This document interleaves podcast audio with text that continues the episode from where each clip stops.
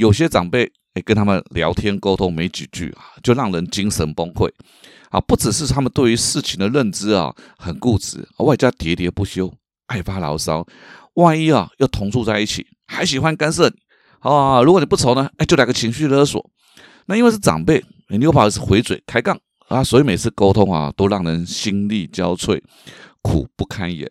难怪 Google 一打开，哎，你知道打长辈沟通，都是先鼓励大家，好吧？如果你也希望能够和长辈健康沟通，那就来听听看吧。欢迎你来到八站闲谈，我是林家泰。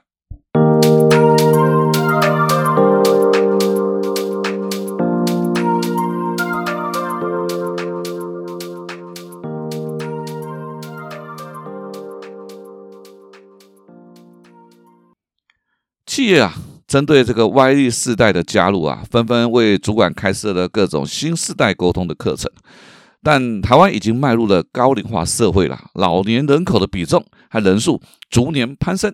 好，但是对于和长辈沟通的课程啊，真的是相对而言呢少了许多，以至于在世代之间的对立就越来越严重。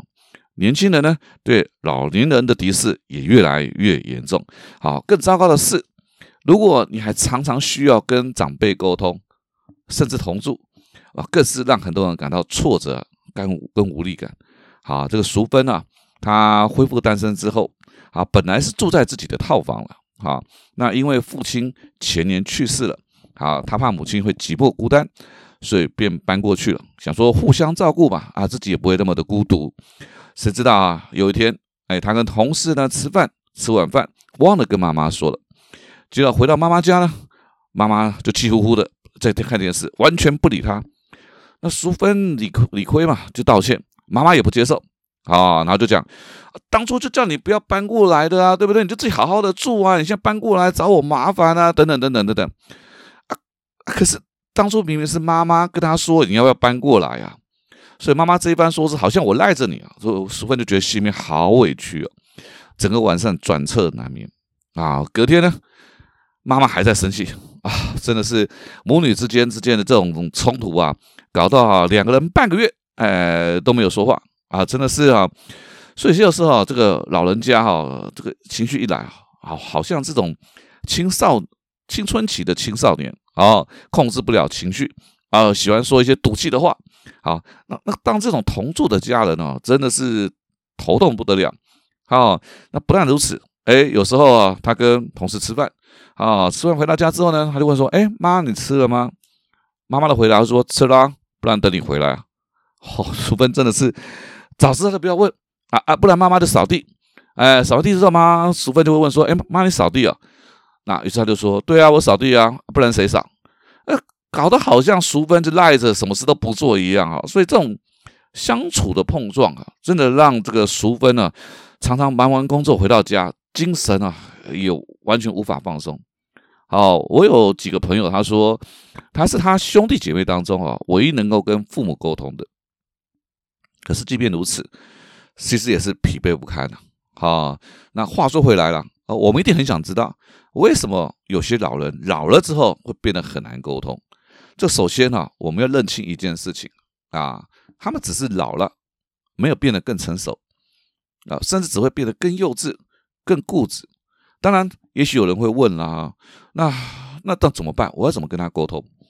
呃，为什么会这个样子啊？我我用一样用马斯洛的五层需求理论啊，来跟各位分享我的观察。这个当然，现在的老人家在生理需求上呢，已经当然没有什么问题，满足感了，好，对不对？那再往上一层，安全感呢？因为世上，许多长辈的生活开销啦、住啦，甚至行动啊，都会蛮依赖子女的。好，那你知道依赖的另外一面就是怕被抛弃，是他就不会有安全感了啊。何况哈，年龄越来越长，这个离死亡啊越来越近，那种不安真的是非常非常的焦虑。好，那安全感呢，又跟第三层的社会需求、第四层的尊重需求，甚至最高层的自我实现也有关系。所以啊，当长辈感受不到自我价值，也就是说，他觉得没有被家人需要，哎，觉得没有被家人重视，他的那个不安全感就会开始焦虑啊，就开始碎碎念啊，甚至有一些长辈就说啊，算了算了，反正我老了，没人用了，等等之类的，就这种自暴自弃的语言啊，你就觉得好像那种小孩子在哭闹，都是在讨拍。好，那明雄呢，他的父母也都在。那父亲退休之前呢，是在国营事业当一个主管，所以那种传统的父子关系啊，本来就没有那么融洽，没有那么亲近。然后退休之后呢，父亲在家里面啊，哦。又喜欢看那种争论节目，然后一边看一边骂，很激动。那明雄就劝他说了：“啊，你都看得那么激动，等下高血压怎么办？哎呀，心脏病怎么办？不要看了。”然后父亲就不高兴了，哎，他觉得明雄在干涉他的生活。好，那明雄呢，他是在多媒体这样子的产业在工当主管，所以工作时间弹性，穿着也不需要特别讲究。好，但父亲对他的工作有意见，对他的工作时间。对他工作穿着全部都有意见，你知道那种干涉加唠叨啊，哦，到后来啊，明雄只好跟母亲商量啊，自己在外面租房子，省得哈和父亲的关系啊一直这样下去啊，到时候真的是父子完全不认啊，真的是很麻烦。所以归咎原因啊，我想也是父亲啊不想去了解明雄啊，所以一昧的哈用自己过去的经验价值观。这种升值在他脑海当中的这种标准啊，来看待这个，其实已经跟时代不同事物都脱钩了，所以就会看什么都不顺眼，爱发牢骚，喋喋不休。当然了，不是每一个主管、每一个每一个长辈哈，都能够与时俱进啊。所以呢，我觉得就是要透过他自己的方法来舒缓啊这种唠叨发烧，其实就是让他内心孤单的那种情绪的出口了哈。那。到目前为止的分享啊，我是想让听众朋友能够了解啊这些长辈的心理因素啊。只有哈先去了解别人，才能让自己跟长辈的相处找到平衡啊，找到平衡点啊。所以这个主题写的是健康沟通，而不是有效沟通。好，为什么？因为你要改变长辈的态度，我觉得不容易。但是哈，我们可以选择自己的心情，对不对？面对这种耍赖。不认账，甚至情绪勒索、抹黑你，种种行径，我们不崩溃，那关系就还在，那也不会变成彼此的遗憾。所以接下来我跟各位分享五个角度与方法，那希望能够让大家在跟长辈相处沟通的时候，能够让情绪少一点，关系好一点。那第一个，当然家本来就不是讲道理的地方。所以这个淑芬啊，一开始跟母亲的沟通啊，很喜欢讲道理，对不对？她很希望让母亲知道她的委屈，有时候气到了，他会跟他妈妈讲说：“你到不到讲理呀？”妈妈就回骂一句：“我就不讲理啊，怎么样？对不对？”哦，所以那种母亲讲的那些话，让他感到很委屈。就有一次啊，母女冲突啊，妈妈就冒出一句：“我就是不讲理的老太婆啊，你受不了你就搬走啊！”这淑芬气的啊，马上整理行李箱。哈，这个到一个闺蜜的家，哎，闺蜜的家暂时先住一下。那闺蜜也知道哈，这个淑芬在气头上，也也就没说什么。隔天早上哈，她才说，其实啊，这个闺蜜的这个房子是父亲留给她的。啊，因为父亲呢，在世上父女也没有少吵过架，也是一样一堆的争执啊。那有一次吵架，闺蜜气疯了，离家出走，结果半夜呢，睡在旅馆里面被电话吵醒。啊，原来是警察打电话来说他父亲正在医院急救，原因是什么？原因是傍晚下大雨了。结果呢，淑芬那个那个闺蜜出去的时候没有带伞，爸爸于是就拿着伞去决一站，就在过马路的时候被货车撞到了。所以哦，总是有很多很多的父母，他就是这样，不管跟你发生多激烈激烈的冲突，他心里面第一个想到的还是孩子。啊，所以最后闺蜜就缓缓的吐出了一句话：“家不是讲道理的地方啊。”第二，可以据理力争，但是点到为止。淑芬呢想到有一次啊，跟客户应酬醉了，那母亲那时候虽然感冒哈，但还是哈很尽心尽力的照顾她，就醉啊吐到这个妈妈的身上也都是啊。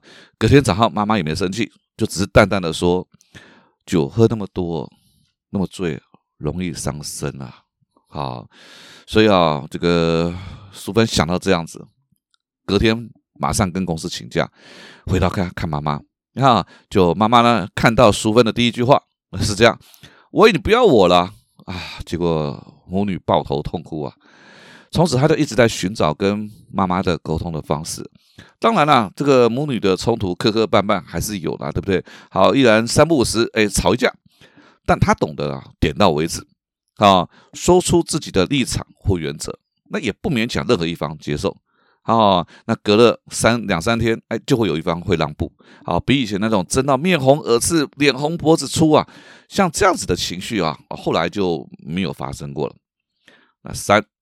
因为迎合只会觉得更委屈，你知道总会有很多人喜欢讲那种百善孝为先啊，来当理由，然后把孝顺这件事情啊无限上纲的放大，然后完全不理会哎那种长辈不合理的要求。淑芬啊就有个姑姑，那一直跟家里的关系还不错，但是很让淑芬受不了，太热心唠叨啊。然后有一次呢，知道她跟妈妈吵架，哎，然后这个姑姑就讲一句话：有这么严重吗？你知道这句话哦，一定是那种事不关己的人才说得出来哦。那不然就讲，我告诉你哦，能够孝顺父母是子女的福报。哇，那个淑芬听到那个翻白眼，翻到快要到了火星上面去了。那当然，淑芬也曾经试图啊，要迎合来改善关系，迎合妈妈。可是你知道，只要一方觉得委屈啊，这种幸福的彩虹啊，就不会出现啊。所以，守住自己的底线和原则。才能够赢得尊重，至少不会连自己都讨厌自己。那第四，好，面对了没有办法自控的长辈，别太认真，认真了大家都辛苦。那前面提到这个明雄啊，虽然搬出去住，那其实离家里也蛮近的，因为毕竟他是独子。好，小时候父亲对他的关怀真的只有多没有少。那有一天啊，妈妈忽然打电话给明雄，他就说：“哎，我觉得你爸是不是得老年痴呆症？”那明雄就很担心，哎，所以就带爸爸去检查，还好啦，只是老糊涂了啊，就是忘东忘西，倒还没有到失智啊。那所以为了分摊母亲的辛劳，所以就后面就比较平常回家。当然这个冲突就会随之发生了哈。还好明雄慢慢体悟到啊，其实父亲也不能自己控制自己，对不对？我那么认真，大家都辛苦。这时候就想到难得糊涂啊。哎，这句话还真是挺有智慧的啊！真的还是有挺有智慧的。所以第五个，长辈生气的时候，幽默笑脸回应，心态改变啊，那个语言啊跟行为就会跟着调整。好，然后呢，父亲一样，哎，一边看这段节目，一边激动的骂。哈哈那明雄知道，那就是他在发泄情绪的管道，他就骂他自己的事情了。啊哈，这个父亲骂他穿着不正式。他就说：“我在努力赚钱啊，让家里面可以可以穿正式的衣服啊。”啊，父亲老到他不找正常的工作，上下班那么晚，他就说：“啊，没办法，老板无良啊，对不对？”所以他慢慢明白啊，既然哈父亲啊他没有办法理解他的工作，所以他又何必认真嘛，对不对？那父亲生气，明雄就是嬉皮笑脸啊，一个度一个油条，自然就吵不起来了哈。所以有时候啊，父亲甚至啊被他逗乐了。那三年之后，明雄的父亲就因为心脏病，在睡梦之中就离开了。啊，明雄很庆幸啊，自己调整自己的心态，能够在跟父亲最后的三年的时光陪伴在他身边。虽然倒也不是所谓的一片祥和了，但是在这个吵吵闹闹的过程当中，关系更紧密，生命也少了一些遗憾。啊，所以有些人总是喜欢说你也会老啊啊，那一句好像那种要求年轻人都要好好的善待长辈啊，但善待长辈绝对不是百依百顺、委曲求全啊，特别是面对一些长辈喜欢干涉你、发牢骚、喋喋不休哈、碎碎念，我我们明白了，他就是想要讨拍，想要找到安全感，对不对？但如同我们在面对不懂事的孩子的时候，我们会把自己的宽容。拉的比较大，对不对？所以在面对长辈的时候，我们真的也不用太计较、太认真。所以，我们一起来复习我跟各位分享的五个方法啊。第一个，家不是讲道理的地方；第二，可以据理力争，但点到为止；三，一面迎合，那只会让自己更委屈；四，面对没有办法自我控制的长辈，别太认真了。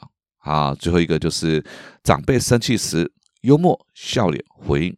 真的，我觉得我们没有办法改变长辈的态度，但我们可以选择自己的心情。他们就只是老了，没有变得更成熟，甚至会变得更幼稚、更固执。啊，愿我们与长辈的相处都能够找到平衡的方法。八站闲谈，捕捉平时错过的风景，发现被忽略的观察角度，让生活多一点乐趣，人生多一点厚度。如果有任何想要跟我分享的事情，你可以搜寻我的脸书粉丝团“八站闲谈”，也别忘了帮我留下五颗星。我们下次见哦。